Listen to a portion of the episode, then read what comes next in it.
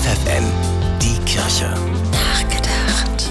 Noch zehn Tage bis zum Heiligen Abend. Wer noch keinen Weihnachtsbaum zu Hause hat, der muss sich vielleicht in den nächsten Tagen mal so langsam darum kümmern und steht vor der Frage, soll es der preiswerte Baum vom Supermarkt sein oder ein frisch geschlagener Weihnachtsbaum aus der Region. Dieser hält länger und nadelt nicht gleich am ersten Weihnachtsfeiertag. Und auch das Klima freut sich, denn der Baum aus der Region hat eine bessere Ökobilanz als einer, der einen langen Transport hinter sich hat. Der beliebteste Weihnachtsbaum ist übrigens die Nordmann-Tanne. 80% der Deutschen entscheiden sich alle Jahre wieder für sie. Aber auch Blaufichten und Edeltannen stehen Weihnachten in den heimischen Wohnzimmern, liebevoll geschmückt mit Weihnachtskugeln und leuchtenden Kerzen.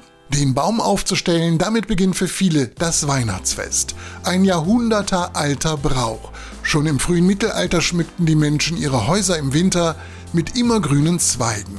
Die Lebenskraft, die in den Pflanzen steckt, galt als Zeichen der Hoffnung darauf, dass die Natur wieder erwacht.